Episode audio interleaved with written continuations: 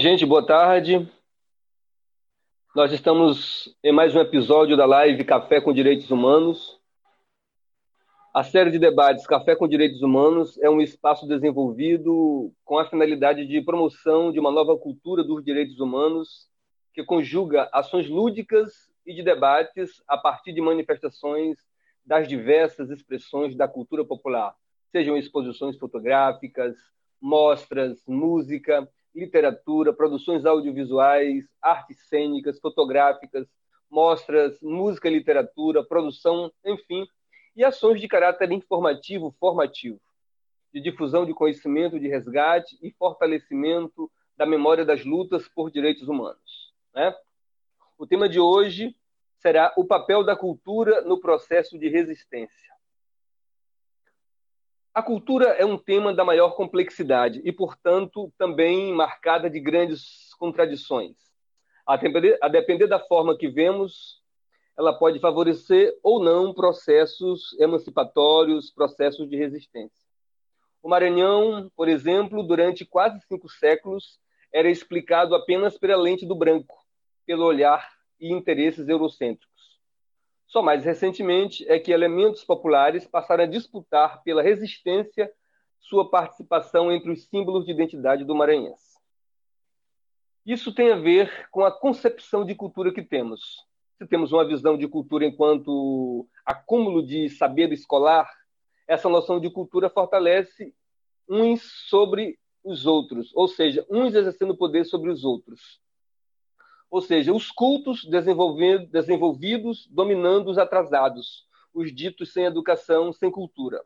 Agora, se nossa noção de cultura valoriza as particularidades, as riquezas de cada povo, a história de cada gente, de cada grupo, aí a cultura ganha uma dimensão de reconhecimento do outro, naquilo que cada povo tem de mais particular, próprio e que é a sua cultura, seu modo de vida. E dentro de cada cultura, de cada povo também, aí vem as nossas contradições. Existem também traços de cultura que precisam ser superados. Ou seja, qualquer sinal de opressão, de inferiorização de uns, de umas, carece botar o dedo na ferida. E aí estamos falando de racismo, machismo, que também são traços culturais né, que nós carregamos em nossos grupos, em nossa sociedade. Daí que o conceito de cultura é também um conceito em disputa. E disso a gente não pode fugir. E atualmente, com o avanço capitalista sobre as democracias, como tem experimentado nos últimos 10, 8 anos, estamos experimentando um tremendo revés sobre tudo que havíamos conquistado nos últimos 30 anos em termos de cultura democrática, em termos de cultura política. Bom, para debater conosco nesta tarde, no Café com Direitos Humanos, nós temos aqui algumas figuras muito emblemáticas né, que vieram aqui é, engrandecer, enriquecer essa reflexão. Nós temos aqui hoje para debater conosco o ator e produtor cultural Wagner Hennick, ator e produtor cultural da Casa d'Arte, Centro de Cultura em Raposa Maranhão, um dos fundadores da Semana do Teatro no Maranhão e produtor das três primeiras edições da Mostra Sesc Guajajara. Nós tínhamos também convidado Adriana Gomes, que infelizmente ficou impossibilitada de participar, é? mas temos aqui Aninha, do grupo Atitude Feminina. Aninha é integrante do Atitude Feminina, grupo de rap e hip hop formado em São Sebastião, no Distrito Federal, em 2000. Boa tarde a todos, ao Wagner, e boa tarde, Aninha. Sejam bem-vindos à live Café com Direitos Humanos. É um prazer poder conversar com vocês. Boa tarde. Boa tarde. Eu estou ouvindo vocês com som muito baixo. Não sei se é alguma dificuldade, mas eu acredito que talvez a gente pudesse falar um pouquinho mais alto, poderíamos superar essa limitação de áudio. Talvez tenha, talvez seja meu microfone, mas enfim. Boa tarde, gente, Ricardo. Ricardo. Boa, boa tarde, boa tarde Ricardo. Boa tarde a todos, a todas, a Aninha. Boa e tarde. obrigado pelo convite. Eu queria começar essa, essa nossa conversa recitando um trecho de uma música do mestre Zequete, que diz o seguinte: podem me prender, podem me bater, podem até deixar-me sem comer, que eu não mudo de opinião. Essa música foi cantada na época da peça do show Opinião, né, dirigido por Augusto Boal, na época auge, talvez tenha sido o primeiro grande ato artístico de resistência aos desmandos da, do golpe militar de 64. Eu começaria com a Aninha. Aninha, boa tarde, é um prazer imenso poder conversar com você. Qual é o papel, na sua concepção, da cultura popular, da cultura das camadas marginalizadas no processo de resistência numa situação como essa que estamos experimentando, de arrepio da lei, de suspensão dos direitos, das garantias e a imposição da violência contra as, as camadas mais subalternizadas. Por favor. Boa tarde, é um prazer estar aqui conversando com vocês. É, eu vou te dizer que todos os dias a gente está batendo de frente com tudo e com todos. Somos mulheres, éramos quatro mulheres que começamos um grupo em 2000. A gente está todos os dias, eu acho que eu tenho falado sempre que eu acho que hoje a gente está batendo mais frente do que nunca. Porque a nossa cultura do Brasil e do mundo, ela está. Parece que ela caiu de cima de um muro e o muro todinho caiu, a gente não está conseguindo levantar. Mas eu acho que se todo mundo pegar um na mão do outro, a gente vai conseguir sair dessa. Porque é uma cultura, eu não falo só da cultura da periferia, eu falo da cultura em si, principalmente a dança. A gente ainda consegue fazer os nossos shows através de live. A dança em si está sendo a mais prejudicada né? principalmente o balé, a cultura afro também aqui em Brasília. Então, eu acho que é uma mão lavando a outra agora. A gente tem que mostrar nossa força, um é, pegando na mão do outro, sabe? A cultura no momento está, a dança, o folclore está sofrendo muito. Isso tem me deixado muito triste, muito. Você como mulher, você como mulher preta, moradora de periferia, integrante do movimento de hip hop e rap, quais os recados esse movimento tem dado dentro de, desse grupo que você faz parte de defesa dos direitos das comunidades? A gente, através dos nossos, das nossas músicas e dos nossos CDs, a gente apela muito para a violência é, o jovem que se envolve com crime, com a gangue. A nossa comunidade não tem é, não é por guerra por causa de tráfico de droga. Lá é por, por ter nome, para ter nome, entende? Então, são briguinhas de campinho de futebol que começa uma coisa muito grande. Acaba se tornando, hoje, gangues que são rivais de quadras, uma perto da outra. Então a gente aborda muito através das nossas músicas que o crime ele não compensa. Né? O crime ele, ele ou é caixão ou é cadeia. Então a gente sempre está é, fazendo uma estrutura educativa através da periferia, através das nossas músicas nos colégios, com campanhas. É possível denunciar a violência policial, por exemplo, nas periferias urbanas através da arte do movimento hip hop? Sim, é, é possível. A gente que não tem que se calar, mas é possível sim. E isso tem sido praticado no grupo é, Atitude Feminina, que você é uma das coordenadoras? Como é sim. que isso tem se manifestado no grupo? através da música, a gente, através das nossas músicas, a gente denuncia. A gente tem uma música chamada Enterro do Neguinho, que é uma denúncia também. E tem mais de 28 milhões de visualizações no YouTube. Maravilha. Wagner, querido, é, a arte ela pode estar ou não a serviço da resistência, da afirmação dos direitos culturais, da afirmação dos direitos artísticos. O momento que, que nós vivemos hoje é um momento muito complexo do ponto de vista da efetivação e garantia dos direitos no momento que o atual governo tem solapado de maneira assintosa todas as garantias e direitos que se vinha conquistando, né? toda a cultura democrática, participativa que vinha em curso já há mais de 30 anos, né? na luta por direitos humanos, por políticas públicas, por políticas culturais, de uma hora para outra a gente tem visto né, um conjunto de agressões né, que destrói toda a nossa pauta de conquistas que vinha em processo de construção. E esse momento guarda algumas similitudes com o período dos anos 60. Né? Eu estou lembrando aqui de grandes movimentos teatrais, eu falo com você porque você é um homem de teatro, né? como o Teatro Oficina, o Teatro do Oprimido, de Augusto Boal, o Teatro de Arena, de nomes como Oduvaldo Viana, Augusto Boal, José Celso Martinez. Aqui no Maranhão também nós temos os nossos artistas que, através do teatro, não é, resistiram brevemente. Eu lembro e resistem até hoje, não é, como Tasso do Borralho, Reinaldo Farai, Pazini, que recentemente nos deixou. Na sua concepção, você como ator, como diretor de teatro, como produtor cultural, como o teatro deve se manifestar diante do quadro político que nós vivemos hoje. Boa tarde, Cate. É...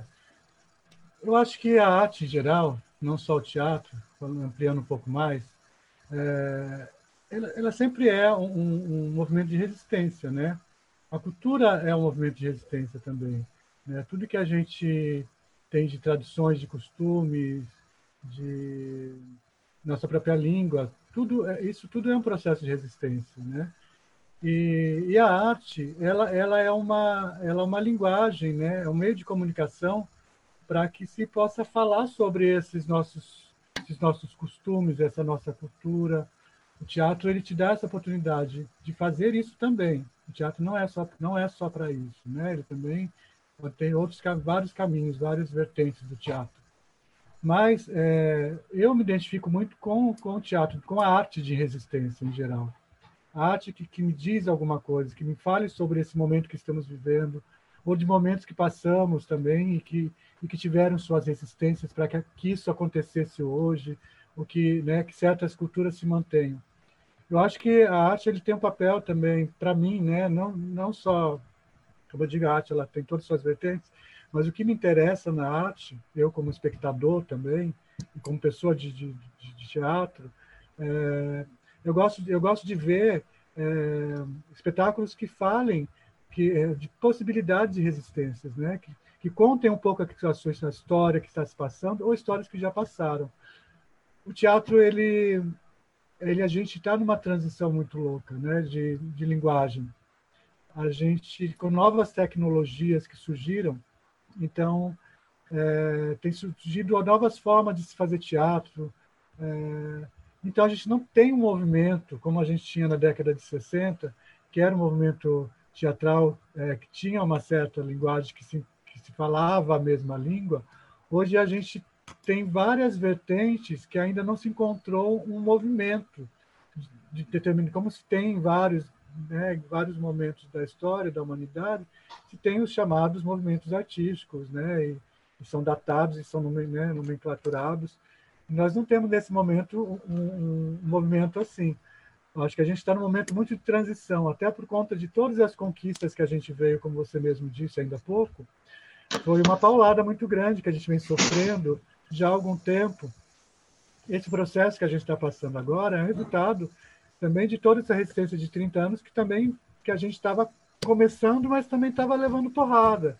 Então, o tempo todo tem que estar em alerta, tem que estar em atenção, né? A gente como artista tem que estar o tempo todo em atenção, porque são os primeiros a apanhar também, né? Fora a educação, né? Educação e cultura são sempre os primeiros a apanhar, porque são pessoas que resistem, né? São são movimentos que, que falam sobre isso, que, que confrontam o que está acontecendo, que apontam os, né, as causas disso. A educação, pelo momento, pela, pelo fato de ter histórias né, para poder fazer isso, e a arte que utiliza também da história, mas que, que usa a arte como linguagem, tem essa uma facilidade de comunicação, arte como, como comunicação. Então, eu acho que o teatro, é, a gente vem descobrindo novas formas de se comunicar, mas até então a gente não estava falando a mesma língua. Eu acho que, de repente, esse momento agora, ele nos coloca na obrigação de falar a mesma língua. Do que está acontecendo, né? É, eu, eu, acho que, que, que, esse movimento, que esse, que esse momento agora, pode se surgir um movimento.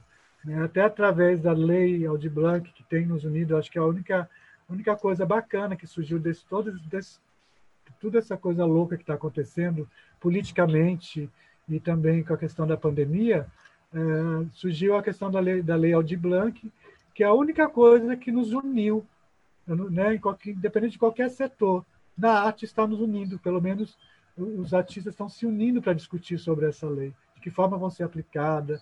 Então, eu acredito que a gente consiga encontrar uma linguagem de se falar alguma coisa sobre isso agora. Pois é, é existem muitos artistas que argumentam é, uma certa neutralidade da arte. Você acha que a arte pode ser neutra ou a arte tem que estar sempre onde o povo está? eu não acredito em arte neutra, não. É um ponto de vista pessoal. Eu não acredito, não. Acho que ela, ela, tem, ela tem um dos lados. Ela sempre tem um lado, e esse é o lado, geralmente, daquele que está dirigindo. Né? O diretor ele sempre vai botar um olhar dele, ele tem que ter. Tá, tá, tá claro ali o que ele está dizendo. Né? Pode ser para um lado ou para o outro, mas ele tem um lado. Eu não acredito em neutralidade da arte, não. Então a arte tem que, a arte tem que ter uma, uma, uma manifestação através das, das suas diferentes modalidades, seja no cinema, seja no teatro, seja nas artes plásticas, seja na música, ela traduz o processo histórico que se vive. Então, ela pode tanto favorecer o domínio, a opressão, ou ela pode favorecer a resistência. Portanto, ela, em nenhuma circunstância, ela é neutra. Até quando ela se diz neutra, ela tem um lado, ou não? Sim, exatamente. Exatamente. A arte, ela, ela ela pode ser uma ferramenta muito perigosa também. Ela é uma ferramenta que de muito prazer, né, que pode te dar muitos, abrir muitos caminhos, te, te abrir suas ideias, né, mostrar conhecimentos e fazer com que você pense, que você, né, uma obra de arte que você olha que você não entendeu, mas se você se questionou, é isso, o papel dela é isso de questionamento, né? A arte te coloca para se questionar e para questionar sobre aquilo. Isso é válido tanto faz se você é a favor disso ou se é a favor daquilo. Ela te colocou em questionamento, é, acho que esse é o papel da arte. Agora, é, é, eu, eu, acredito que a arte ela, ela, ela não, não, seja obrigatória que ela te faça pensar só sobre aquilo, que você coloca o direcionamento. Eu acho que você, é, quando você tira as pessoas do seu conforto, é, eu acho que você está fazendo o papel da arte. Mesmo que seja como entretenimento. Eu acho que mesmo que seja como entretenimento, é, né, numa, comédia, num besteirol, né, tranquilamente. Eu, eu adoro tudo. Eu, eu, adoro arte, gente, qualquer tipo de arte. Só que tem as que me atraem mais e as que me atraem menos, né? Mas eu gosto de tudo, eu vou ver tudo, eu gosto de ver todas as linguagens. É, e sempre fica, também aí, aí vai muito do, do, ser humano, né? Eu sempre procuro alguma coisa ali que tem a ver com alguma coisa é, política ou não, mesmo que às vezes o, o, artista não pensou. E também a obra de arte tem disso, né? Às vezes o artista pensa, não faz uma coisa sem pensar que possa causar tal, tal impacto. Ela, ela tem esse poder, a arte, né? Ela, ela tem esse poder. Então, ela, ela pode ser uma ferramenta muito perigosa também, se ela for manipulada pelo outro lado, né? Pelo lado do opressor. Ela, o, o próprio Hitler fez isso, né? O Goebbels, através da comunicação, que era o grande comunicador, do, eu chamo de comunicador, do Hitler, né? que era que cuidava de toda a parte da publicidade de Hitler, ele se utiliza de toda a parte da, das artes, né? para poder oprimir o povo. É, o Hitler queria ser artista, inclusive, ele foi negado na Escola de Belas Artes né, da Áustria. É, ele queria ser um artista, eu acho que foi por isso que ele, que ele virou esse louco que foi. Mas, enfim, isso é só uma brincadeira à parte. É, então, acho que tem que ter. Tem, a arte ela é uma ferramenta muito perigosa, sim. Ela tem que tomar muito cuidado. É, porque ela pode. Às vezes, a coisa do entretenimento que a gente critica, muitas pessoas no meio artístico criticam essa coisa de entretenimento, é porque às vezes está sendo só como um, um boi de piranha. Esse entretenimento está sendo ali só para distrair né, o público enquanto está se acontecendo outras coisas. E, e, por isso que a gente fala de que a arte ela tem o seu papel de falar, de, de apontar o que está acontecendo. Então temos que tomar cuidado com quem, da onde surge essa arte, da onde vem, quem é que está por detrás. Quando você pega um boi que é lá, né, o meu boi que está que de repente que sai lá do João Paulo, que é uma, né, que é um evento que é que é uma, é uma manifestação popular, de repente ela começa a ir para os arraiais, né, aqui em São Luís, ela começa a ser já manipulada, né, para onde vai ali está sendo manipulada os arraiais. Esses arraiais têm um comando, tem pessoas que comandam esses arraiais, né? que sejam por, por, por leis né? De, de, deputados, ou que seja pelo Estado. O teatro ele é assim também. O teatro lá atrás, quando surge na Grécia, ele surge como uma manifestação popular e, de repente, quando começa a perder controle sobre isso, é, os imperadores começam a criar o teatro para poder ter esse controle do teatro, né? os espaços teatros físicos, né? os coliseus, enfim, para poder ter o controle do que está se falando lá fora. Porque que aí né, se falava mal do imperador, e aí não, então ele estando lá dentro, botando o teatro dentro do espaço, o imperador traz para dentro do espaço dele, então eu seguro a onda para não se falar muito sobre o imperador. Então é mais ou menos isso também acontece até hoje, né? Dois mil anos depois, isso acontece, essa manipulação também. Temos que ficar de olho sempre de onde vem, quem é que está por detrás desses fomentos, quem é esses patrocinadores, quem são esses patrocinadores, né? É uma vale, né? Uma vale da vida, se é, se é um, quem, quem são, tem que ter tudo esse cuidado porque é, podemos ser manipulados. Ok. Ana, Ana, é, você participa de um movimento é, de hip hop de rap formado por meninas, né? Atitude feminina. De que modo é, esse grupo, de que modo o hip hop tem contribuído para denunciar a violência contra a mulher? De que modo o hip hop tem contribuído para a afirmação da mulher, né, no seu empoderamento, na sua luta contra o machismo, contra todo tipo de violência do homem contra a mulher? De que modo isso tem reverberado na, na arte que vocês têm produzido em Brasília? Assim, eu acredito que a arte ela, ela muda a minha vida e muda a vida das pessoas. Atitude Feminina tem uma música chamada Rosas, que ajudou milhares de mulheres no Brasil, começando pela minha mãe. De, minha mãe sofreu agressão durante muito tempo do meu pai. Meus pais são nordestinos, são do Piauí. E minha mãe se separou do meu pai. Eu tinha, acho que, seis para os sete anos. E dentro da minha casa, eu não sabia o que era ter paz.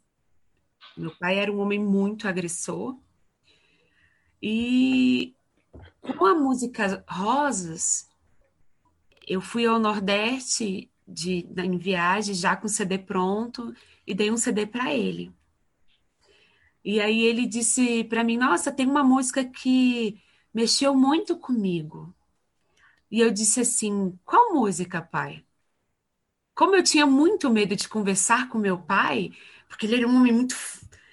Acho que ele não gostava de certas coisas. Então, assim, eu sou tatuada. E tudo isso para ele era muito. Pô, minha filha mais nova, tatuada, cantora de rap. E aí ele foi falou para mim assim: tem uma música que mexeu muito comigo, e através dessa música nunca mais eu vou bater numa mulher. Então foi daí que eu acreditei e acredito que a nossa cultura em si, toda a cultura, ela pode sim ser um meio de denúncia. E a música Rosas, que fala de violência contra a mulher, ela para mim é uma luta dia a dia diária para todas as mulheres do Brasil que sofrem violência contra a mulher. E Ana, você poderia cantar pra gente um trecho dessa música Rosas? Vou cantar o refrão, tá? Porque eu só canto o refrão. Vai lá. Hoje meu amor veio me visitar e trouxe rosas para me alegrar e com lágrimas pede para eu voltar. Hoje o perfume eu não sinto mais, meu amor já não me bate mais. Infelizmente eu descanso em paz.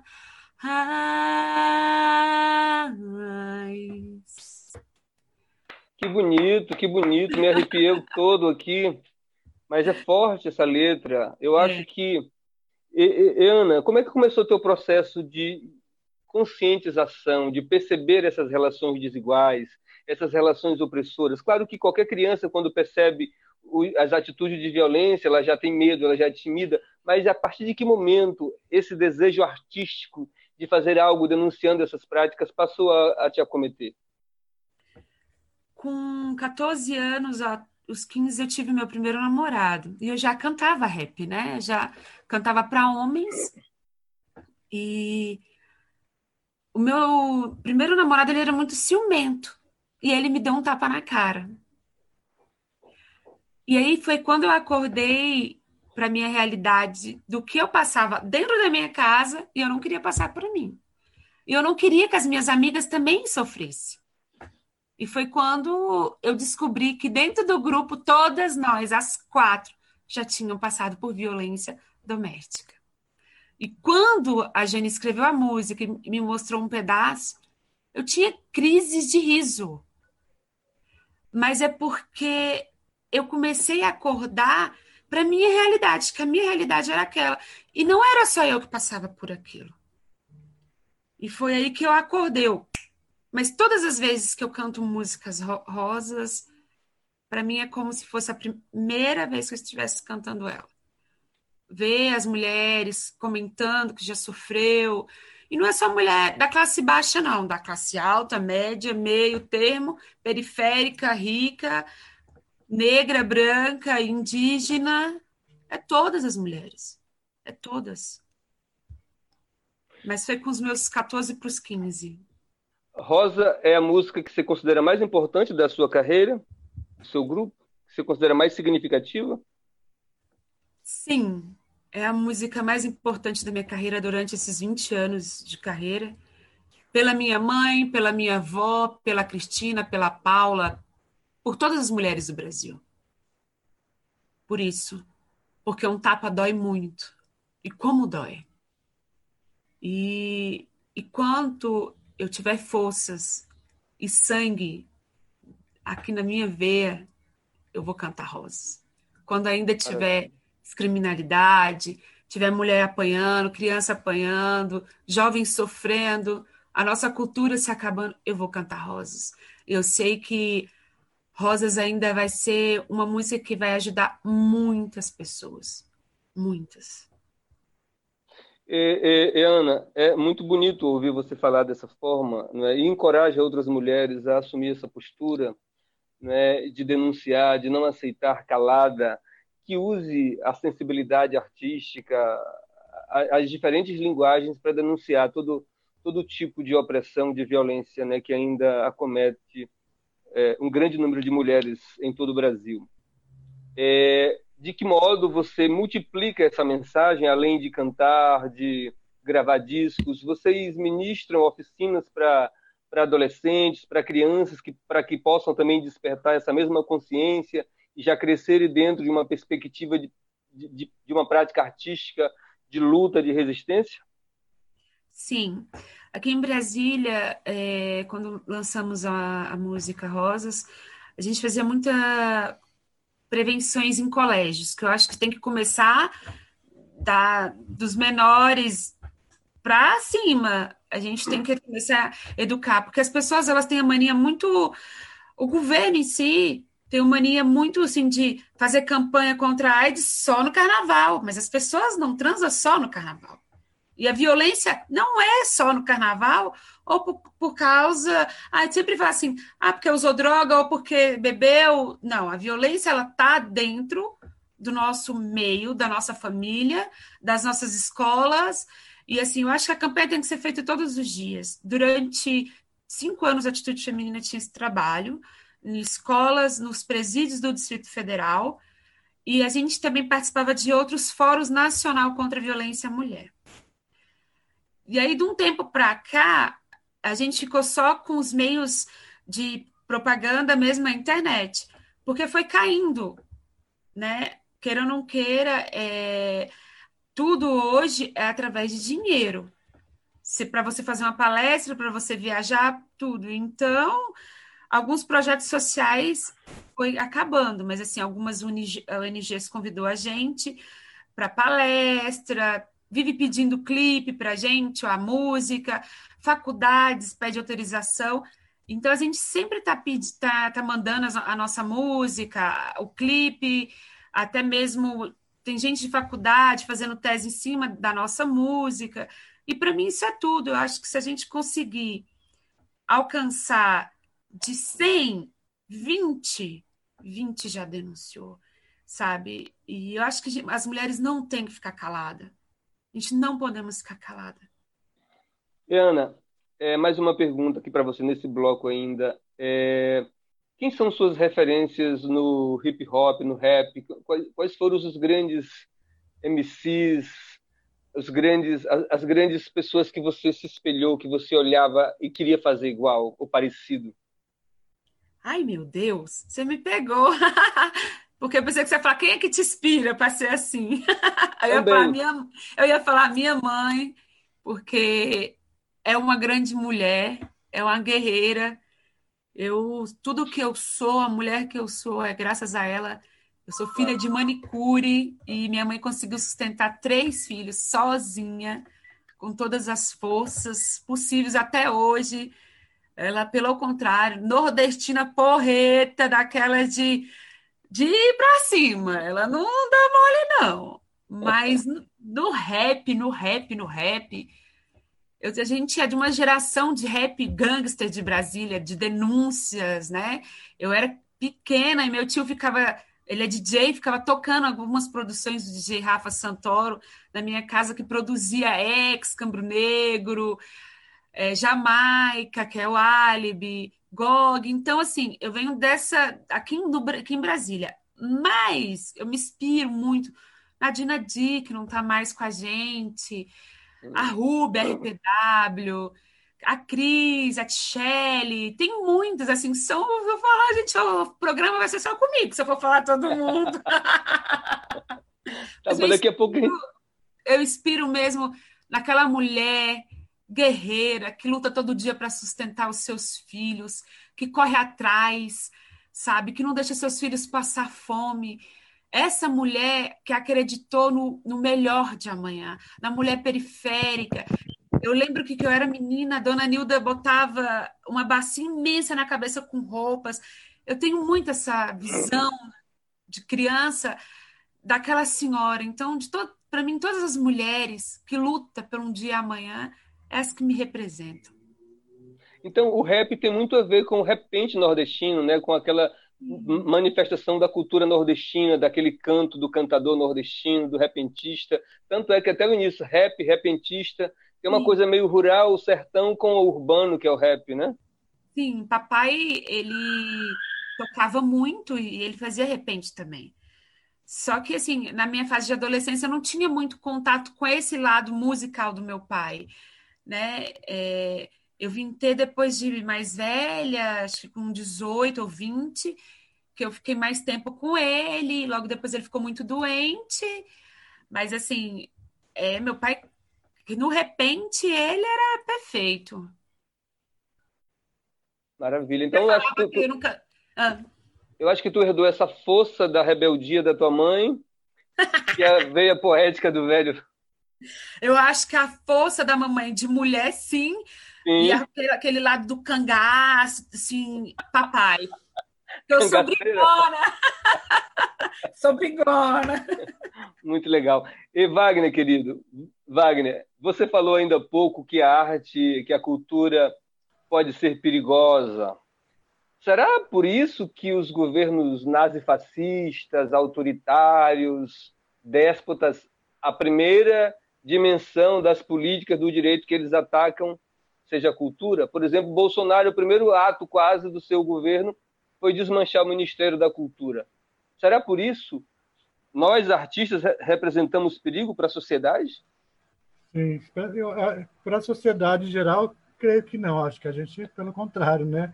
mas a gente é, é gera perigo para esses, esses fascistas, né? E para certos, certos é, movimentos políticos, a gente faz sim, a gente, a gente é um perigo sim a gente vê, é, e não foi só do Bolsonaro, o Bolsonaro extinguiu, mas o Temer também, quando assumiu, o Temer, o primeiro, primeiro ato que ele fez foi, foi extinguir também o Ministério da Cultura. Tanto teve o Ocupamink, né, que a gente acabou depois retomando o Ministério, mas, na verdade, era foi só de fachada, porque o Ministério foi extinto desde o primeiro momento em que o Temer entrou. Então, veio esse, esse, esse processo desse golpe, ele vem lá atrás. Foi tudo muito pensado, né? se você for buscar na história é, da civilização, sempre é, no, é, na arte que eles batem, seja através dos seus monumentos.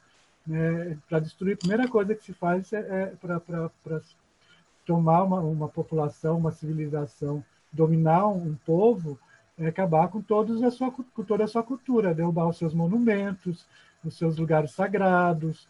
Então, você, ter, ter, ter, você derruba isso tudo, você tira a força das pessoas. Você tira a força do povo, né? porque a, a cultura está ela tá, ela tá impregnada ali, né? A cultura ela é, a arte ela ela está ali junto com a religião, né? A arte ela surge do processo de religião. A arte ela é, é um processo religioso também, embora não, né, não, não, não se identifique diretamente com os movimentos religiosos, mas é, é, é, ela internamente ele tem um ato religioso. Ele tem a coisa da catarse, quando o público vai à catarse, que seja com uma música, com um espetáculo, com uma obra, né? Mesmo eu sempre uso o exemplo da corda bamba, né? Que é artista na corda bamba. O público está ali para ver. Se, se, se fosse, fosse, fosse fácil passar na corda bamba, ninguém estaria ali para ver. Eles estão ali porque ela corre o risco de cair. Então o público tem essa coisa também de de tá, de de, de, de, entrar no êxtase, no, no, né, no, no, êxtase dessa coisa, na catarse dessa coisa, de que conseguiu uma, o impossível, né? Então, é tirar de si. Então, é uma coisa meio religiosa, tirar você de si, tirar do meu eu, tirar do meu centro. Então, é, é a primeira coisa que se faz para dominar um povo é tirar, tirar isso deles. Então, derruba todos os, é, monumentos. Quando você pega aqui a guerra da Síria, da Síria recentemente, 2016, se não me engano, que eles quebrando todos aqueles monumentos patrimônios históricos absurdo, uma cidade inteira assim de patrimônio da humanidade, eles foram lá cortando as, as cabeças das estátuas todos e derrubando templos religiosos, né? É, é, uma loucura isso, tanto para o bem quanto para o mal. A gente pega esse exemplo agora também do, do George Floyd, esse movimento, né? Do, do, do, do é, é, Black, é, fugiu enfim, sabem que eu estou falando. O Jorge Flores, é, estou é, tentando lembrar o nome do movimento. Black Lives, né, Black Lives, Black Lives, bom, enfim. É, que se, né, aí consegue, vem, a gente chega com força contra, contra esse Estado opressor há anos, essa, essa há décadas, né, uma história de, de, é, é, séculos de, de, de, de, de racismo, e está ali todos, todos os escravocratas que são os homenageados, eles são, não são nome de ruas, eles são estátuas. O Pazini falava muito disso, espetáculos, espetáculos teatrais do Pazini tinha, falava muito desse, dessas estátuas, né? Ele, ele, pega, ele pega o personagem e fala: Eu quero ser uma estátua, eu quero virar estátua. Duque de Caxias é uma estátua, né? Você tem estátua de Duque de Caxias pelo Brasil afora. E Duque de Caxias sabe? Foi um opressor absurdo. Não se tem nada sobre Nego Cosme. Onde você vê falar em Nego Cosme? Eu vi falar em Nego Cosme aqui no Maranhão. Na, na minha, na minha, na minha juventude, quando eu estudava, na, né, na, minha, na verdade, minha adolescência. Na minha adolescência lá em São Paulo, eu não sei aqui no Maranhão, mas lá em São Paulo, eu aprendi que Quilombo era, era lugar de, de, de, de escravos fugidios e, e bandidos. Uhum. Era assim que ensinavam na escola, para mim, assim, na minha época de, de, de de primeiro grau, segundo grau, ginásio. E era isso que eu aprendia. E eu, eu ia tanto nesses lugares, eu tinha uma curiosidade de conhecer esses lugares que eu não acreditava nisso que falavam. E era sozinho, sem conhecer, sem saber se isso era verdade, se não era verdade. Mas isso para mim, eu sempre tive essa curiosidade de querer saber quem eram esses povos, por mim mesmo, sabe? que, que era, porque era impossível, para que, que eles iam fugir para ficar no lugar e, e, ficar matando gente, sabe?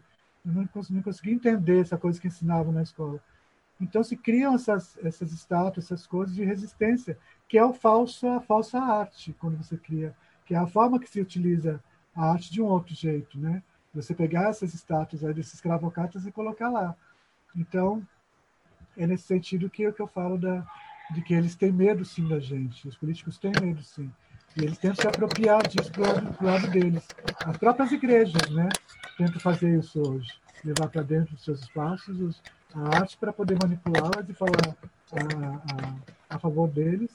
E a arte não pode, a arte é livre. A arte tem que ter, tem que ter liberdade, ela não pode ser oprimida, ela não pode ser mandada, ela não pode ser dirigida, direcionada para um pensamento só. Ela tem que ser livre, ela tem que fazer pensar por si própria. A arte quer respirar, né, Wagner? Sim, sim, a arte quer respirar. É isso. E Wagner, vamos falar um pouco das suas práticas enquanto produtor cultural. Você dirige, faz a produção cultural da Casa d'Arte. Black, Live, Black Lives Matter. Colocaram aqui o é, Black Lives Matter. Black Lives Matter. Obrigado, Sim. Fabiano. Massa. Eu estava lembrando aqui, querido, que você é produtor cultural da Casa d'Arte, lá da Raposa, nesse centro de cultura muito importante. Né? Fala um pouquinho da, das intenções desse centro cultural, o que é que vocês propõem, o que é que vocês têm desenvolvido e quais as intenções da Casa da Arte na lógica da resistência. Então, o Casa da Arte ele já surge de um, de um processo de resistência porque ele é fora do, do, do, desse, desse eixo né, daqui cultural daqui de São Luís. Cultural que eu digo, na verdade, o eixo é, dos espaços culturais daqui, de, de daqui do, da ilha de São Luís. Então ele já nasce lá na, na, em Raposa, né, que não tem nenhuma outra, nenhum outro monumento cultural, já digo, nenhum espaço, nenhum outro espaço cultural. Então já surge como, como, como momento de resistência por, por, só por isso, eu acredito já. É, quando você se propõe a fazer é, qualquer trabalho é, artístico dentro da periferia, é um trabalho de resistência muito forte, né? é um trabalho de luta, é, é, um, é, um, é um legado que você vai deixar dentro de, de, de, de, de uma comunidade, né? Eu adoro, eu adoro fazer trabalho em comunidades porque, é, porque eles anseiam por isso, porque eles querem fazer isso, porque é, e, tem muito e, tem, e, e, não tem oportunidade e tem talentos fantásticos, fantásticos você descobre ali, sabe? Estava ali, você tem oportunidade. Então é uma delícia quando você consegue é, estar nesses, esses lugares que não tem acesso e só você só basta dar um, dar um espaço, né? E de repente começa a surgir cada coisa gigante, né? É, a gente lá, nós somos um centro de cultura, a gente funciona. É, agora, agora ninguém funciona, na verdade, da pandemia, né? Mas a gente não tem um hábito, um hábito de uma frequência, né, de função de abrir assim espaço, mas mas nos ligando, a gente entrando com a gente, a gente recebe. Mas, assim, esporadicamente, a cada é, 15 dias, final de semana, a gente tem um quintal cultural, que acontece geralmente aos sábados, ao pôr do sol, onde a gente leva sempre, sempre um artista, uma atração musical, ou, ou teatral, ou, ou ligado à poesia também, que é o que nos cabe, porque no, no nosso espaço ele não tem o palco, nosso palco é pequeno, né? A gente tem um quintal mesmo, a gente tem uma galeria, então tem sempre uma exposição que a gente muda a cada dois meses, uma exposição pode ser fotográfica ou de artes visuais em geral. E, e aí também temos o, o Cine Carimã, o Cine, o Cine Carimã que acontece que a gente exibe cinema para a comunidade também. Esse, esse fica mais voltado esse mais para a comunidade. Os outros não, os outros são mais abertos, que esse daí a gente direciona a divulgação para a comunidade, o cinema. Os outros são mais, a gente divulga em geral e aí né, recebe todo tipo de público. É, o Casa Date, ele, ele funciona em parceria com o Instituto Maranhão Sustentável. Nós somos um ponto de cultura. O Instituto Maranhão Sustentável e o Casa Date é uma MEI, né, um micro, pequeno, micro, microempreendedor individual, e, e a, Instituto Maranhão Sustentável é uma, uma ONG, né, um, um instituto. Então, esse trabalho paralelo até para essa forma de se autossustentar. É, e os dois juntos formam o, o, um ponto de cultura. É, e a gente trabalha muito com a questão, o Instituto mais com a questão da sustentabilidade, da economia criativa, o Casa da Arte mais ligado à arte mesmo, né? E, e a arte em todos os seus sentidos, mesmo da até com a culinária, da arte culinária, é, enfim, ele abrange todas as, todas as linguagens. E, e o Instituto mais ligado à sustentabilidade e à economia criativa. Então, a gente tem uma série de oficinas que sempre acontecem, espetáculos também, e os intercâmbios que a gente sempre faz com outros artistas, que, que, que deixem legado na comunidade também. Né? A gente sempre pensa em artistas quando traz de fora, não só os daqui, que a gente tem essa coisa de também trazer pessoas que possam somar para a gente. Quem é que a gente gostaria agora que dá dentro das nossas possibilidades financeiras também? Quem é que a gente gostaria agora que, que pudesse somar com a gente? Não é chamar um artista porque ele é bom, mas quem que pode acrescentar para a gente nesse momento agora, né? Então a gente sempre faz esse exercício. Eu como produtor faço esse exercício em todas as, as questões mesmo da, da curadoria do Casa Date. É sempre um exercício, é sempre um desafio de quem de, de preocupação de não deixar a gente de fora, de que você está deixando gente de fora e que está determinada linguagem para você tá, tá, tá, tá, tá dando mais espaço ou não. Mas também é mais com essa preocupação mesmo de pensar o que, que nós precisamos agora, o que, que precisa ser dito agora. Aí eu, aí eu jogo né, para as pessoas que, que, que formam o Casa da Arte, a gente discute, debate, e aí a gente a gente convida as pessoas para estarem conosco. A Casa da Arte é isso, é uma casa, é uma casa aberta, né? a gente recebe todo mundo lá, é, e aí é só chegar que a gente está tá ali para trocar figurinhas e trocar experiências.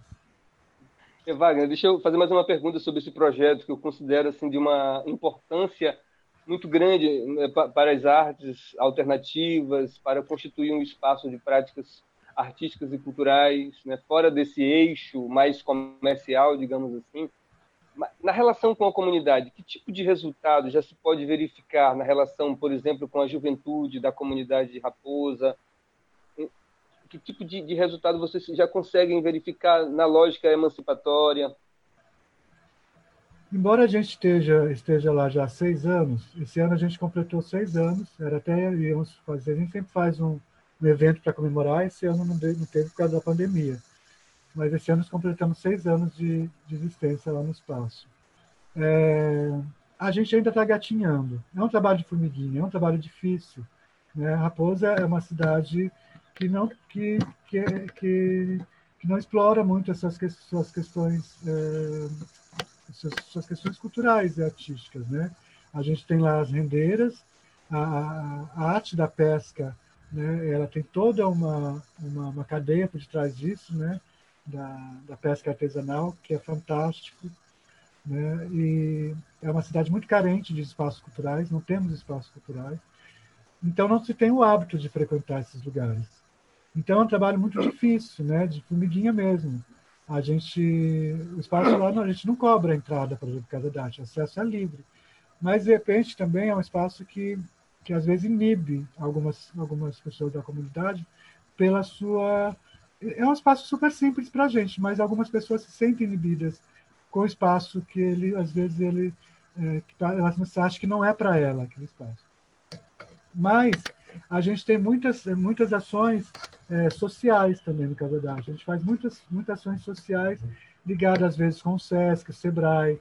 Já fizemos aquele aquele, aquela, aquele projeto do Mesa Brasil com o Sebrae, que eles levam aquele caminhão deles, a carreta deles, e dá oficina sobre né, de, de, de, de, reutilizar certas uh, casca da banana para fazer o pudim não sei do que, enfim, né, como utilizar de melhor forma todos esses recursos. Então, a gente teve oficinas é, de culinária, tem um projeto nosso chamado Sementes, Primeiro foi feito com ele, é, foi feito a parte de, de artesanato com, com tudo que sobra do peixe. Tudo que, então, com a, com espinha do peixe, o couro do peixe. Então, foi feito todo um processo, uma tecnologia nossa, para dissecar esse couro do peixe, para criar é, materiais artesanais feitos com esse couro do peixe. E também com, com, os, com as espinhas do peixe, com os ossos do peixe. Esse foi um, projeto, foi um projeto apoiado pelo, pelo BNB. Depois teve a segunda parte desse projeto, segunda etapa desse projeto, que foi feito também com que é semente também, só que foi feito com a culinária de utilizar tudo do peixe também para se comer, até o seu próprio osso, também o seu próprio couro.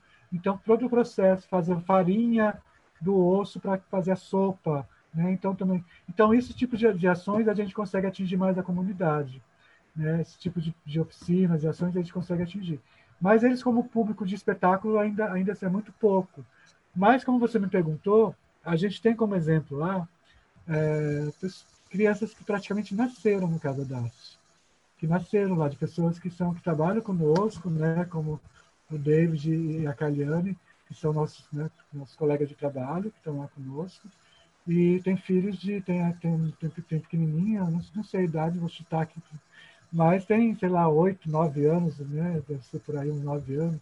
Então, eles praticamente nasceram ali dentro. Teve, tem outras crianças que, que os pais. Então, já tem uma geração que nasceu lá.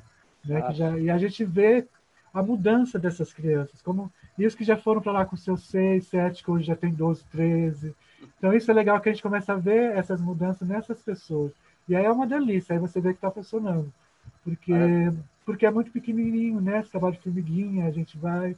Mas quando você começa a ver esse resultado, acho começa a falar, que, que, que delícia, então, estamos no caminho certo, né?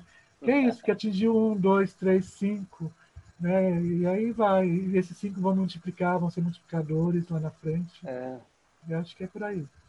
Vida longa a Casa da Arte, eu acho que é um, um movimento para além de uma casa, é uma movimentação importante né, e que a gente espera que ela permaneça nessa lógica de resistência, de aglutinar artistas. Os artistas estão sempre em ebulição, né, estão sempre resistindo, ou por um costume, ou por uma posição política, ou do lado de, um, de uma luta pela terra, pela afirmação, pela conquista, ou pela resistência num pedaço de chão. Eu acho que a arte deve estar nessa lógica, viu, Wagner?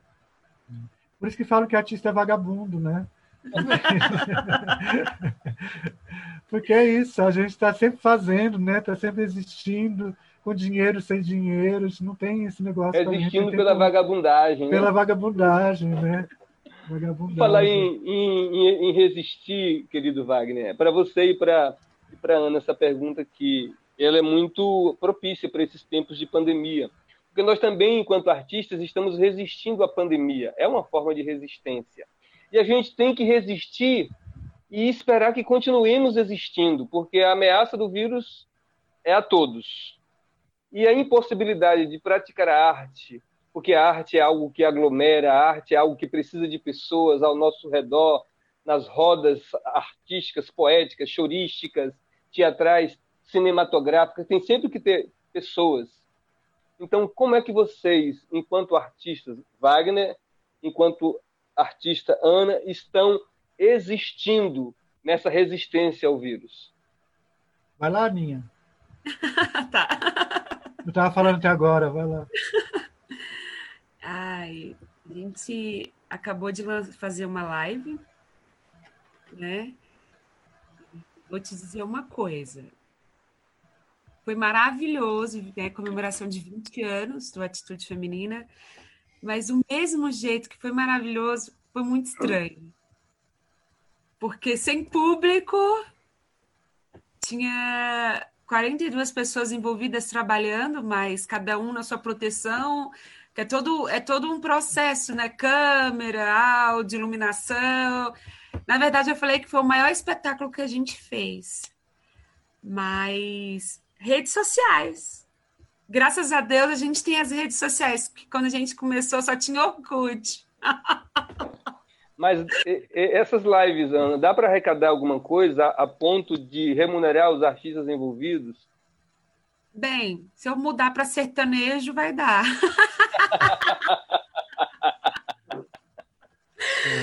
então, não dá porque eu acho que a nossa acho que o nosso povo, o nosso público, já está sofrendo muito, né? Tem muita gente desempregada no mundo, né? Não vou dizer só em Brasília, mas eu acho que no mundo. Hoje mesmo eu vi uma, uma, uma senhora que faz faxina falando assim. Ela entrou no bate-papo comigo e falou: por favor, me indica. Eu vou na sua casa, faço uma faxina para você por 10 reais.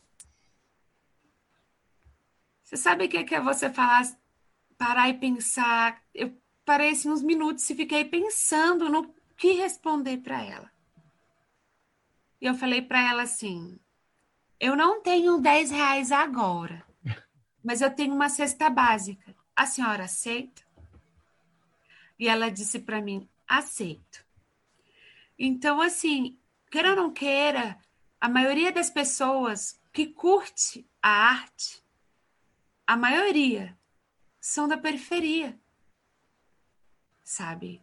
Eu canto não só para a periferia, mas infelizmente quem está mais sofrendo hoje é a periferia. E a live que eu fiz foi para a periferia. Vou te dizer por quê.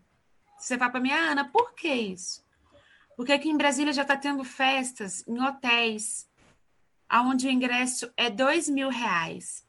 Eu sou cantora de rap. Se eu cobrar dois mil reais no ingresso, não vai ninguém. Você está me entendendo? Mesmo que as pessoas que têm condição, ela pode pagar, mas não vai. Porque é sempre assim.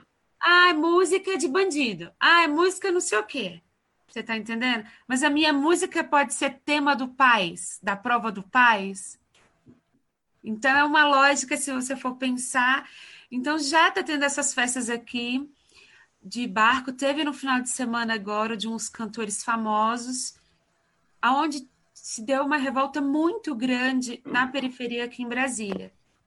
Os posts na internet era só falando disso, porque eu fiz a live no final de semana passado. Tem duas semanas que eu não vejo minha mãe, sabe? Eu falei, mãe, eu só vou em casa quando eu fizer o teste, porque eu sei a responsabilidade e o amor que eu tenho à minha mãe e ao meu próximo, sabe? Então eu tenho esse cuidado todo, eu tô tendo, porque eu não quero perder minha mãe, eu não quero perder meus amigos, eu não quero. Então a live toda foi a gente pedindo, gente, se cuide, cuide dos seus. E tem pessoas ainda muito irresponsáveis, sabe? É, é revoltante algumas coisas, mas faz parte, a gente está aqui para bater de frente. Eu sempre falo que a gente está entrando com o pé, né? A gente, a cultura em si, que é o mais prejudicado hoje, a gente está entrando com o pé. Porque com a cabeça e com o corpo a gente já estava. A gente tirou o pé e estamos voltando com o pé. E é isso. E Wagner, você, como é que você está fazendo para existir, resistindo a essa a esse quadro trágico da pandemia, você quanto artista que precisa estar tá produzindo, que precisa estar tá sobrevivendo enquanto artista? É, é, é, bem isso que a, que a Aninha falou. Eu, eu, eu, eu vivo, eu sobrevivo há muito tempo desse, dessa coisa de escambo mesmo. Né? Há muitos anos eu sobrevivo com, com escambo, com trocas de, de, de, de trabalhos, de coisas, né? Olha, eu faço isso, tenho isso, né? E, em troca de trabalho, você me dá, me dá aquilo e a gente vai, vai, vai sobrevivendo assim. O Casa Date, por exemplo, não gera uma renda, né? Os Casa Date até dá prejuízo, por isso que ele é, por isso que ele é um espaço de resistência. Se a gente fosse depender dele para sobreviver mesmo, para a gente não estava lascado, né? mas ele mantém é, a Luzenice e o Luiz, né, Luiz Lima, que são gestores da casa, a gente mantém, tem um acordo lá que a gente tem um mínimo que, que, que, que nos ajuda, né? Mas eu sempre sobrevivi também de outros projetos como, como, como, como produtor cultural. E desde o Temer, quando o Temer extingue lá o Ministério da Cultura, então desde lá de trás a coisa tem, já não está sendo, sendo fácil, já ficou bem ruim, bem difícil já. Desde lá de 2016 a coisa começou a ficar bem ruim. Agora, agora lascou de vez. Mas aí, é, é ao mesmo tempo também, é, a gente está acostumado com isso também. É uma vida inteira de, de, de, resistência, né? É uma vida inteira. Às vezes começa a dar uma melhoradinha, aí você fala, agora vai, agora... E aí vem uma pancada dessa. Aí, a gente já está acostumado, né? já passei meus aperreios, já, já tive muita aperreio em São Paulo também. Os famosos perrengues. É, os perrengues, já trabalhei muita coisa, já empurrei carrinho de, de vender coisa na rua, já fiz minhas coisas para poder sobreviver aí, e a gente sempre sobrevive para manter a arte da gente. Eu sempre banquei minha arte em outros lugares, sempre trabalhei em outras coisas para poder bancar minha arte. Né? Porque se eu dependesse da minha arte, eu não sobreviveria, né? É, e a gente está. Eu primeiro assim, no começo, o Casa Date, a gente, agora no começo da pandemia, respondendo a sua pergunta, a gente começou a fazer alguns, alguma, alguns, algumas ações, alguns desafios pela, pelas redes sociais, com, com, junto com, com o público, jogando alguns desafios para cantar música, e chamando os artistas para fazer uns clipes e tal, e estava funcionando bem bacana. Estava é, tava caminhando. Mas aí teve esse baque do Pazini, né, que para quem conhece, quem sabe, quem não conhece, sabe disso. Quem não conhece, Luiz Pazini era um grande amigo, ator, diretor, mestre de, de teatro, que faleceu da Covid agora em abril, final de abril. E eu estava muito próximo dele, tão próximo que eu estava com ele até o, até o último momento da morte dele. E aí foi um baque muito grande, foi, foi, foi foda, foi bem foda mesmo. Assim. E, e, aí não deu para fazer nada depois disso. Assim. Agora que eu estou voltando um pouco a, agora que eu estou voltando um pouco a, a respirar e, e retomar minhas, minhas, meus, minhas atividades. A última, vez, a última vez que eu estive com o Pazini foi lá no, no, no casarão do MST, no dia que vocês fizeram uma, uma, uma sketch lá, poética. Eu até pedi para recitar um trecho de uma poesia minha, não sei se você lembra. E o Pazini é uma das figuras mais, era uma das figuras mais queridas, mais cheia de ternura, de amorosidade que a gente pode, e ao mesmo tempo tinha uma força, uma vibração, uma inquietude rebelde que carregava consigo. E a Era perda forte. dele da forma, da forma que foi inesperada, de surpresa, precoce, nos pegou todo mundo assim, meio sem jeito, sem. Teria como tu recitar um poema aí em homenagem ao Pazini? Tem alguma coisa na tua cabeça que, que pudesse ser feito aí, querido? Gente, eu, eu sou péssimo de guardar. Tem algumas coisas que, que poderia ter salvo Mesmo aqui. que fosse curta. Mas eu, é o que eu sei decor mesmo, são só minhas, as minhas, minha, a minha performance que eu faço do Rambo. Vou falar, falar um trechinho aqui. Nos caminhos e noites de inverno, sem pouso, sem roupa, sem comida, uma voz apertava o coração gelado fraqueza ou força? Aí está. É força. Não sabes aonde vais, nem por que vais, mas entra em todos os lugares aberto a tudo. Não te matarão mais do que já estivesse morto. Eu apenas tentei morrer um pouco a cada dia. Você rambou. Tu rambou. Arrepiado aqui, emocionado, que bonito. Isso com certeza me faz lembrar Pazini porque era muito dele fazer esse tipo de manifestação nos espaços públicos, né? Vi algumas vezes ele fazendo esse gesto de resistência. Salve Luiz Pazini, salve, salve esse, salve, esse salve. mestre do teatro, né, que tanto contribuiu para as artes e para a cultura do Maranhão. É, amanhã, 29, faz, fazem três meses da passagem dele. Três, três meses. Da... Três meses da passagem dele. Pazini, ele, ele, a gente criou um projeto ano passado, justamente chamado. Quando teve a que o Bolsonaro foi eleito no dia do primeiro, do primeiro turno, segundo turno. No dia da, da, da apuração do segundo turno, ele veio aqui para casa, a gente estava aqui juntos, assistindo a apuração, porque ele me ligou agoniado, sozinho na casa dele, e eu aqui sozinho. Não, tô indo para aí, tô indo para aí agora, vou ficar aqui sozinho, vamos ver essa apuração, não sei o quê. Viemos junto para ele, junto para cá. E ele tinha essa coisa, né? a gente chorou muito, se abraçou, chorou muito, né? Desde o primeiro, primeiro turno, quando quando o Bolsonaro passou já para. Ele foi para o segundo turno, a gente já chorou muito. Nossa, não conseguia nem falar. E Pazinho tinha muito isso, eu com ele, né? A gente ser muito apaixonado com, com a questão da cultura mesmo. E nós somos, eu sou ainda. E ele sabia que ali era o fim, né? Essa, né? Esse Bolsonaro entrando.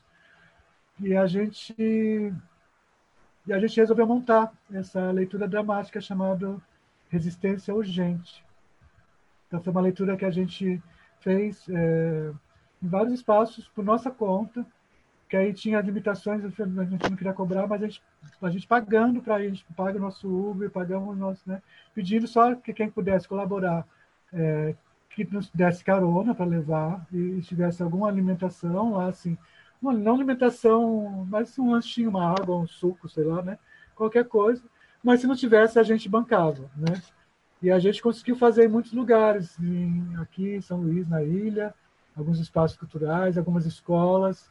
Fizemos em Panacoatira, fizemos em Raposa, fizemos em Alcântara, fizemos em escolas e fizemos no Solar da Terra, no Rio Cupa, no Casa d'Arte, e escolas também no IFMA, no IEMA, é, aqui no, no, Ministério, Ministério Público também, e fizemos para o povo de EJA, porque a gente falou isso, né? O que, como é que a gente para de sair desse nosso, dessa nossa bolha? Mas todas as coisas que a gente vai, todos os manifestos que nós vamos, todas as, discussões que tem, é só a mesma bolha, somos as mesmas pessoas falando para nós mesmos. E não, não adianta a gente ficar só para nós, nós já sabemos disso. Como é que a gente consegue atingir esse outro povo, né? Outro, esse outro público? Como é que a gente começa a mostrar para eles que não é nada disso? Então a gente surgiu essa ideia desse, dessa existência urgente, dessa leitura dramática.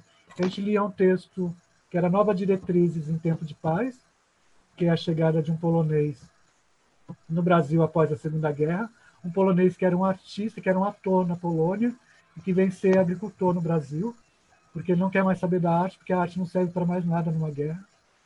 E a outra leitura é sobre era era o julgamento do Bertolt, Bertolt Brecht é, nos Estados Unidos, é, quando ele é expulso dos Estados Unidos por, por, ser acusado de comunista. Então a gente pega pega esses dois textos e faz uma mistura e, e, e apresenta para as pessoas e faz essa discussão com, com, o público em geral. E é muito legal de ir nas comunidades onde as pessoas não têm acesso e, e ouvi-las, que na verdade elas não têm acesso a ver, mas elas são muito sacadas, elas sabem muito mais. Você fala, elas, tá, elas pegam tudo, elas são sabe, ligeiras, às vezes muito mais do que aqui. Né? E claro. rapidinho, elas entendem, parece que é a língua delas. Então, são oprimidas, né? Estão acostumadas a serem oprimidas. Então, elas, elas entendem como falam, falam delas, falam delas, né? Falam para elas. Então, é muito, é muito satisfatório. A gente se emocionou muito com esse projeto aí.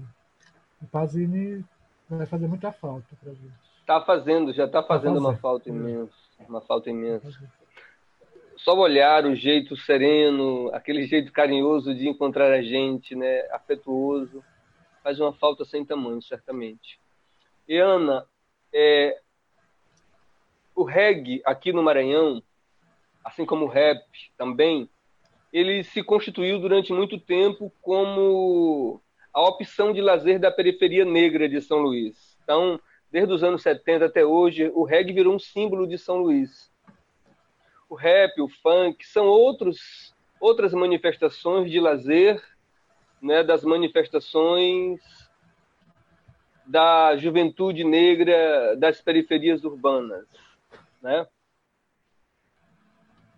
De que modo essas manifestações, tanto o reggae no Maranhão se tornou se tornou perigoso para a elite, porque ele, ao mesmo tempo que ele era uma opção de lazer dos negros da periferia urbana de São Luís, ele acabou se tornando um símbolo de resistência negra, porque ele afirmava os elementos identitários de uma gente que foi historicamente marginalizada.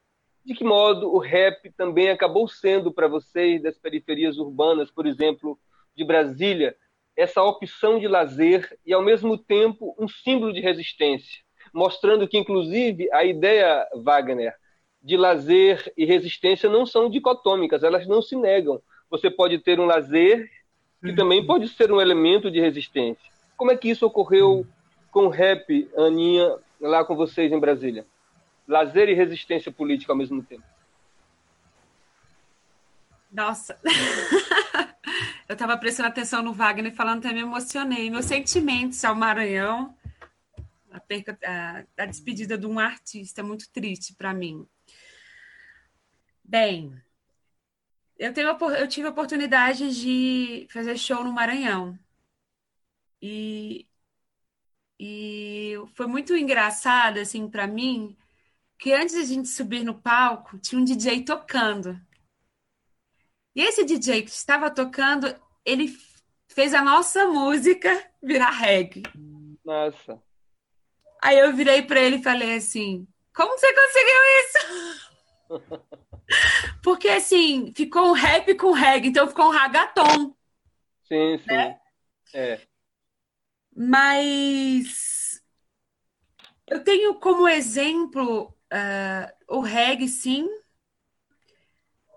é a mesma sintonia do Maranhão é o rap em Brasília e alguns estados do Brasil, até no Goiás, da, na nossa periferia, com, com rap. Eu tenho até um exemplo que eu queria até falar, que é o Preto Góis, do clã nordestino. Sim, do clã nordestino. Sabe, é um principal representante do rap do Maranhão e no, no nosso, no Brasil, né? Eu, meus pais são do Piauí, eu tenho esse negócio do contato com o pessoal do Maranhão, da frente, né? E, e eu vou te falar uma coisa. Eu vejo o, o reggae como rap em Brasília. É do mesmo jeito, sabe? Aquela caixinha de som, o cara às vezes na bicicleta andando. A única coisa que muda é que Brasília não tem praia. É, na periferia não tem, tem córrego, que a gente chama. Uhum. Então, assim, as, as ruas de lazer é do mesmo jeito, só muda uma coisa. Que no reggae tem o DJ e o dançarino, né? No rap, não. A gente é completo. A gente tem o grafiteiro, o dançarino, o MC, o cantor e o poeta de livro agora, né? Maravilha. Então, é a mesma coisa. Às vezes, quando tem um lazer, que eu sei que aí tem muito, assim, o povo ali na porta, escutando reggae, tomando a cervejinha, tá fumando seu cigarro. Agora não, né? Que acabou essa... Na nossa periferia, em Brasília, em São Sebastião, tem, sabe? Tem isso. E para mim é maravilhoso. Eu acho que é uma são uma das culturas. É igual samba, sabe? É igual samba. É, no Rio de Janeiro, eu tive um prazer de morar um tempo lá. Eu me identificava com o Rio por isso, porque eu lembrava muito a periferia de Brasília. Mas, assim, era os caras tocando aquele samba de raiz, né? O pagodezinho. E eu lembrei muito. É, eu, na verdade, eu amo a periferia. Eu amo reggae, eu amo samba, eu amo o rap. Eu amo teatro, tô esperando um convite, hein, quando isso passar. Isso é uma indireta. Viu, Wagner? Tu já tá sendo provocado aí para convidar a Ana para ir lá na Casa da Arte, tanto fazer uma teatro, como se apresentar também na Casa sim, da Arte com o teu grupo, né? sim. né? Maravilha, é. já tô, é, já estou apaixonada aqui, querendo conhecer mais trabalhos, assim, eu vou procurar pesquisar mais depois. Ó, oh, Wagner, se Deus quiser, e depois que tudo isso passar, eu vou sim aí, eu vou aprender a dançar reggae, porque eu não sei. vou tirar um pouco da minha timidez, porque eu sou tímida. É, tem que visitar aqui o Museu do Reggae, que lá tem inclusive professor de reggae que pode te ensinar a dançar, Oi. entendeu? Obrigada e, pela dica. E viu, Aninha, essa coisa de falando que, que, essa música virou reggae, aqui tudo vira reggae. Eu me lembro quando eu cheguei aqui, eu, eu vim de São Paulo para cá, né? Estou aqui há 16 anos. Eu vi a música é, O Amor e o Poder, da Rosana, em reggae. Eu falei, reggae. gente, até o Amor e o Poder em reggae. Eu adorei. Essa foi, esse foi um exemplo bem balizado, bem é. claro. O que, é que pode virar reggae, né, Wagner? É, tudo a força pode... da resistência do reggae no, no Maranhão. E ficou massa o Amor e Poder, inclusive. o Amor e Poder ficou massa, inclusive. Pois é, Wagner. Que maravilha, meu irmão. É, e Wagner, eu queria observar um aspecto que eu acho que, inclusive, é, é, uma, é um aspecto que nos remete a esses períodos de, de exceção né, que estamos vivendo, que a gente já viveu em outros tempos históricos, não é? é... As organizações sociais, os movimentos sociais, durante muito tempo, não compreendiam a cultura como um elemento de luta, de resistência. Muitas das vezes, os artistas, os cantores, os poetas eram tidos assim como se fosse a cereja do bolo era o convidado para animar a festinha no final do evento. Eu observo que hoje o MST recupera a Sociedade dos Direitos Humanos e outras organizações no Brasil afora têm recuperado o papel das artes e da cultura como estratégia poderosa e potente de resistência e luta. Por uhum. exemplo, a inauguração do solar do MST constitui um espaço de cultura importante a Casa da Arte que você produz também se constitui um espaço importante de cultura. Essa rodada de lives que a Sociedade dos Direitos Humanos tem feito para discutir o papel da cultura, da cultura popular e das artes enquanto elemento de resistência, me parece que tende a recuperar o papel da cultura como processo formativo, como processo de mobilização e como processo de enfrentamento da violência e da força institucional que a gente tem sido vítima nos últimos anos, assim como fora nos anos 60 e 70, quando os artistas da música, do teatro, do cinema resistiram e pagaram o preço alto por isso. É chegada a hora de que os movimentos sociais realmente possam incorporar as artes e a cultura, os artistas, nas suas estratégias de luta? Sim, sim, acho que eu acho que já, já passou da hora, na verdade, porque é claro que nunca é tarde, né? Mas se a gente já tivesse tido atenção para isso um pouco antes, eu acho que nós estaríamos mais fortalecidos hoje. É, foram nos quebrando aos poucos, né? Foram tirando primeiro, é, primeiro bateram, bateram em todas as questões da, da, da, das organizações sociais, né? Lá atrás começaram a bater nas, nas, nas questões estruturais das organizações sociais. É, essa coisa de não juntar mesmo, né? De cada um ficar olhando para o seu, seu lado, não junta as forças. Eu acho que tem que juntar. É, é, é, só, só tem um inimigo, não tem vários inimigos. Né? A gente tem que juntar força para poder derrubar. Depois vamos discutir as outras coisas menores. Mas, primeiramente, a gente precisa derrubar quem está lá, quem está quem tá, quem tá nos oprimindo, né? E, e a arte, sim, sim, ela, ela tem esse papel, ela pode ser isso, né? ela tem essa facilidade de comunicação que as pessoas dos movimentos sociais às vezes não têm. Né? Ela consegue mobilizar de um jeito, mas não consegue ela consegue mobilizar determinada determinado eh, segmento, que são as pessoas que fazem parte da sua da sua da sua ONG, do seu movimento ali. Mas ela não consegue abrir, expandir às vezes isso para para se comunicar com outras, né, com outros movimentos, com outras pessoas, com outros com outros é, outras coisas, outros movimentos que divergem, né? Você vê quando tem as, quando tem as manifestações, os atos de, de manifestações, aqui no Maranhão principalmente, né? Não sei em outros lugares, em Brasília mesmo, não sei como foi agora esses últimos tempos, Aninha. mas aqui a gente a gente a gente brigava entre a gente nos atos, assim, a gente ia para manifestar contra alguma coisa, chegava lá, um grupo brigava com outro grupo, e aí saía uma turma para frente, outra turma ia para trás, um ia para uma rua, outro ia para outra rua, outros vão para frente do palácio, outros vão para frente da Assembleia, e é uma loucura, ninguém se entende, cada, um querendo puxar para o seu lado, e, e, isso é louco, né? É muito louco. E os artistas ali que, que eram, que aqui né, também foram nesses manifestos, eles foram também como se fosse a cereja do bolo, mas não foram explorados de outra forma, ficavam lá perdidos. Também porque mas aí a galera tá indo para lá, outra tá vindo para cá, e aí vai cantar para quem? É para cantar mesmo? Não é para cantar, é para falar é para, sabe, é uma loucura, não se chega numa uma coisa, um senso comum, né? Você pega os sindicatos, o sindicato, que é o papel, o papel do sindicato nos anos 80, se perdeu hoje aqui, né? Pelo menos aqui a gente perdeu muito. O sindicato ele não consegue se comunicar com.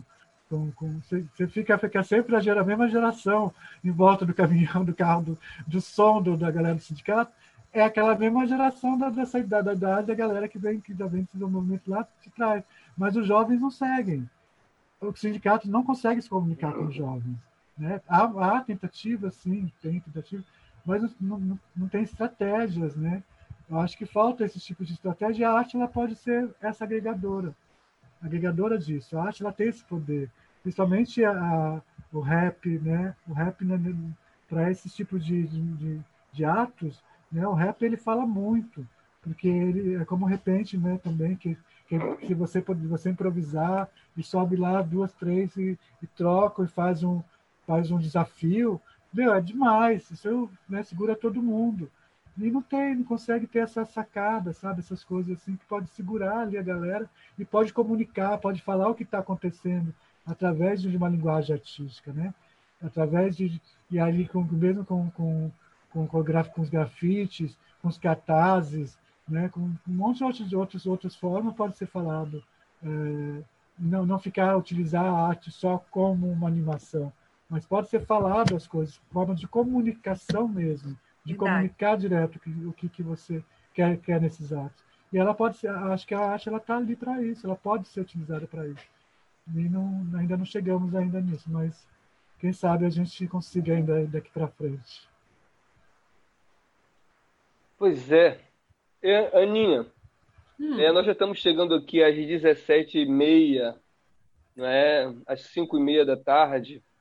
É, que tipo de consideração você poderia nos fazer né, sobre o teu papel enquanto mulher preta nesse movimento, nesses anos todos de trabalho que vocês vêm desenvolvendo? E mais uma pergunta: vocês conseguem participar de editais e acesso a algum recurso para a realização das ações, das atividades de vocês? Qual é a relação que vocês têm com os governos, com o Estado em Brasília? Então, eu vou federal, às vezes sim, às vezes não. Por quê? Eu fui garota propaganda da campanha de uma mulher na presidência e... aqui em Brasília. Quem foi? E fui garota da troca do, do Lula para Dilma. Eu fiz uma, uma música e fui propaganda aqui no Distrito Federal. E para algumas pessoas também, alguns deputados aqui do PT, fui garota propaganda de campanha mesmo, Sim. né? E assim, infelizmente, a gente não pode concorrer a alguns editais aqui no Distrito Federal. É, eu até entendo por quê, mas por minha causa, porque eu sou funcionária do Distrito Federal, né? Sim. E, e já eu já respondi processos administrativos por estar na banca julgando algumas coisas de movimento do hip hop. Certo. Né?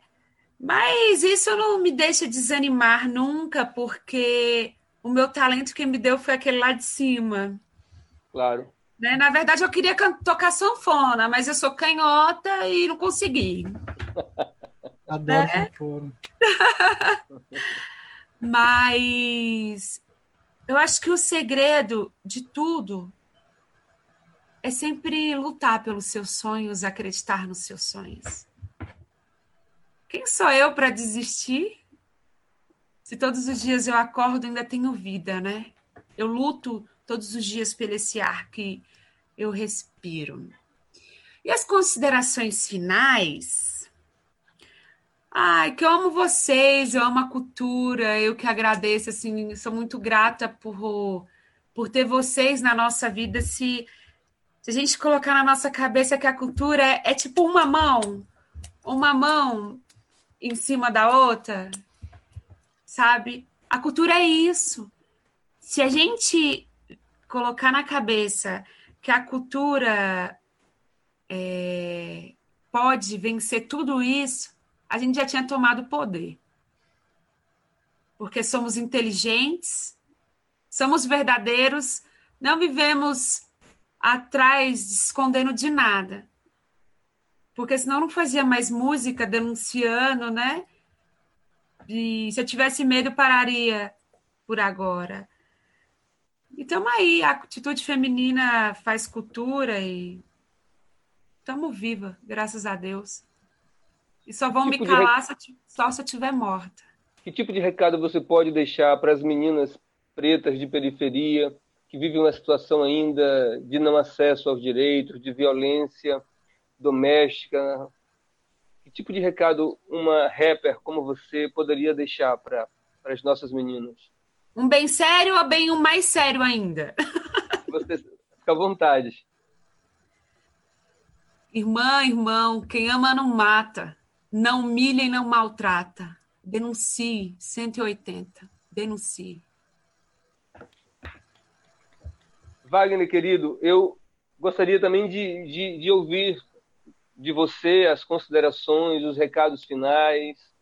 Né? Que rumo a gente da área da cultura, os artistas, os produtores culturais precisam assumir daqui para frente. Eu acho que a gente vive um momento decisivo no modelo de relações, no, nos paradigmas de vida.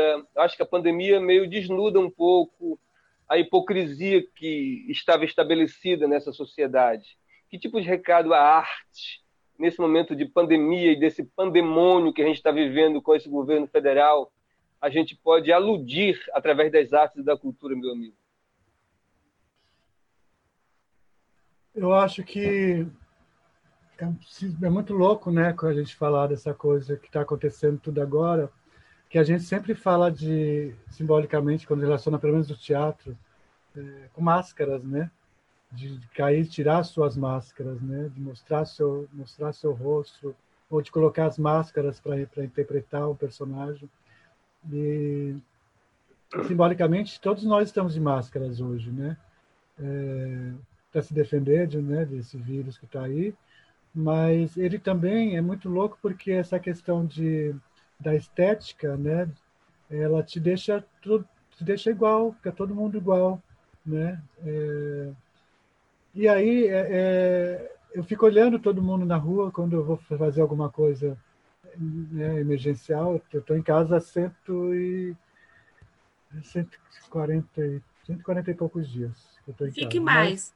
É, mas eu, mas eu faço, tenho feito, faço minhas coisas, minhas compras, né? Coisas emergenciais tem que fazer, eu saio para fazer, muito rápido e volto. E aí quando eu vejo as pessoas na máscara, de máscara na rua, né? Quando vejo, quando tem, né? Porque também tem, tem às vezes não tem. É, é legal de ver que está todo mundo igual. Claro que não está todo mundo igual. Né? Mas uma, simbolicamente, uma máscara te coloca porque todo mundo está na mesma coisa, que todo mundo corre esse mesmo risco. Claro que uns têm mais condições de, né, de, de, de se alimentar, de, né, se precaver, enfim, outros menos. Mas todos correm o mesmo risco, então todo mundo usa essa máscara. Então eu, eu fico pensando que a gente devia ser. É, e também vendo as ações que só agora, que as, por causa da pandemia, as, claro que tem muita gente que já faz ações solidárias, mas vendo essas tanto de solidariedade que surgiram com essa pandemia, por que, que não pode ser isso sempre? Tem que ter uma pandemia sempre para que as pessoas sejam solidárias, né? elas não podem ser sempre solidárias. Né? Vim né, aqui na Praça Deodoro, um monte de pessoas de rua, né, moradores de rua, sem teto, e ninguém nunca ligou para eles. De repente, agora tem um monte de, de, de movimentos lá. De, são, são movimentos, não, não é nem um social, nem uma, ONG. São pessoas que se organizam para poder ir lá, para fazer uma ação, dar, dar comidinha, comidinha lá para os pobres. Né? É uma forma de, de se aliviar que está fazendo bem. Eu acho que não é por aí também. Esses dias fizeram isso e deram veneno para matar um monte de morador de rua, acho que foi em São Paulo, se não me engano. Na grande, na grande São Paulo, Itapevi, uma coisa assim mataram um monte de morador de rua. Então, que eu fico refletindo dessa questão de que a gente precisa ser mais, mais, mais, mais generoso, né? Acho que todo mundo precisa ser mais generoso, prestar mais atenção nesses pequenos detalhes. A arte de dar essa sensibilidade de olhar para cada coisa, né, com, com maior importância.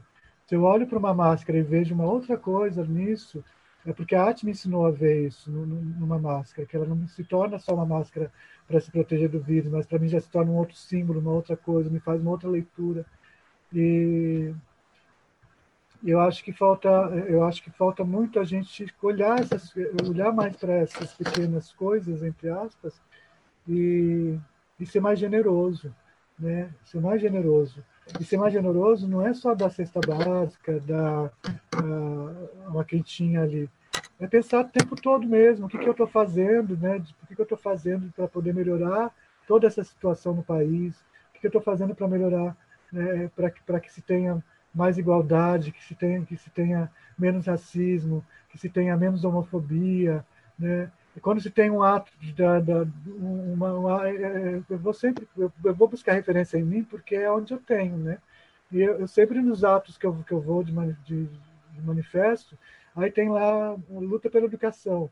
Então estão os professores, eu estou lá. Aí tem um ato que foi o Mink, ocupa Mink, eu estou lá, são só os artistas. Aí tem o ato não sei o que que aconteceu do, do Black, Black Lives Matter, então os negros, eu estou lá tem o Black, aí tem não sei o que do, dos travestis, eu estou lá. Eu estou em todos, porque tudo a gente tem que estar. Tá.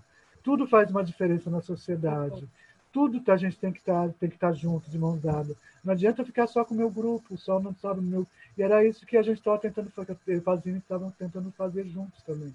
Resistência urgente é isso, sair de nossa bolha, é ir para fora dessa nossa bolha e abraçar os outros movimentos também, abraçar, ser generoso, generosos, generosas com os nossos generosos também, com essas com, com esses movimentos que estão ali na luta também, na, na batalha e que, que tem que ter, você tem que ter, tem que estar lá também.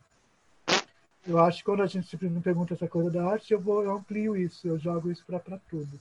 Eu acho que devemos ser generosos e cuidarmos muito mais um dos outros, em todos os é setores, verdade. em todos os lugares. É verdade. Gente, antes dos agradecimentos, eu gostaria de fazer aqui uma divulgação. Essa semana foi lançado nas redes sociais o e-book, um livro em formato digital chamado Transas da Contracultura Brasileira. Foi um livro organizado pela professora Patrícia Marcondes de Barros e pela socióloga Isis Rost. É um livro que congrega nele diversos depoimentos, artigos, ensaios, poemas sobre o processo da contracultura no Brasil e no Maranhão. Nessa obra Transa da, da Contracultura Brasileira tem artigo de César Teixeira, tem depoimento de César Teixeira, de Murilo Santos, tem poesia de Celso Borges, artigo de Daniela Assunção. Então é um trabalho preciosíssimo. Eu acho, inclusive, podia render essa obra, Transa da Contracultura Brasileira, poderia render também uma live aqui no Café com Cultura, porque ele vai abordar justamente esses aspectos subversivos da cultura e das artes. Né? Naquele momento da virada dos anos 60 para os anos 70, influenciado pelas rebeliões, pelas resistências jovens na Europa e nos Estados Unidos, o que ocorreu no Brasil tempos depois com a música, com o teatro. Então, essa obra traz essas reflexões de uma riqueza fabulosa. Tem Jardim Macalé, sabe, tem textos sobre Torquato Neto. É um trabalho, já surge agora, mas na minha leitura já se tornou imprescindível para compreender o processo das artes que temos hoje, porque isso passou por lá. Passou pelos anos 60, passou pelos anos 70. Então, esse, essa obra é imprescindível. Acho que está está é, é, é, é tá disponível, é gratuito nas redes sociais, é proibido comercializar, mas já está acessível a todas as pessoas. Então, eu queria aconselhar quem puder acessar essa obra, Transas da Contracultura Brasileira, de Patrícia Marcondes de Barros e Isis Rost, tá uma preciosidade. E tem, só ter o depoimento de César Teixeira aí já, já mostra a, a seriedade do trabalho e a importância desse trabalho, porque César é símbolo do laborarte, da resistência política, da luta por direitos humanos, é integrante da Sociedade Maranhense dos Direitos Humanos, é um personagem vivo de resistência da cultura né, do nosso Estado. Né? Então, é uma figura assim, de uma relevância gigantesca. Eu queria carinhosamente agradecer ao Wagner e à Ana por esse momento, né, pela essa riqueza de falas que vocês trouxeram, de experiências, de percepções sobre a cultura, sobre as artes. Viu, Wagner? Muito obrigado pela sua participação. agradeço aqui em nome da Sociedade Maranhense dos Direitos Humanos. Agradeço também a Ana por a sua rica contribuição. Se vocês quiserem fazer alguma fala ainda, eu agradeceria muito. Obrigado você, Ricardo, pela, pela condução aí lindíssima da, da, desse encontro. Um prazer enorme conhecê-la, Ninha. Quero conhecer mais do seu trabalho, vou procurar mais, conhecer um pouco da, das, das, suas, das, suas, músicas. Vamos trocar figurinhas mais depois. Vamos sim. E, e obrigado à Sociedade Maranhense de Direitos Humanos também, a DC, Fabiano, que fez essa ponte também, e, e, todas as demais pessoas que eu conheço, algumas pessoas que estão aí com vocês. É, todo mundo que está aí acompanhando a gente, obrigado. E um grande beijo. Então, gente, este foi o Café com Direitos Humanos. O Café com Direitos Humanos é um espaço de informação, reflexão, cultura e lazer, de manifestações culturais, numa percepção da indivisibilidade e interdependência dos direitos humanos. A luta é integral. A luta não pode ser departamentalizada ou fragmentada. A luta tem que ser no todo, na totalidade. Obrigado a todos os seguidores, a todas as pessoas que comentaram. Infelizmente, não pudemos interagir aqui, porque nós estamos aqui meio que no estúdio virtual do Zoom, mas eu acredito que os seguidores puderam usufruir da contribuição desses dois debatedores numa riqueza extraordinária. Muito obrigado a todos, boa tarde e até a próxima.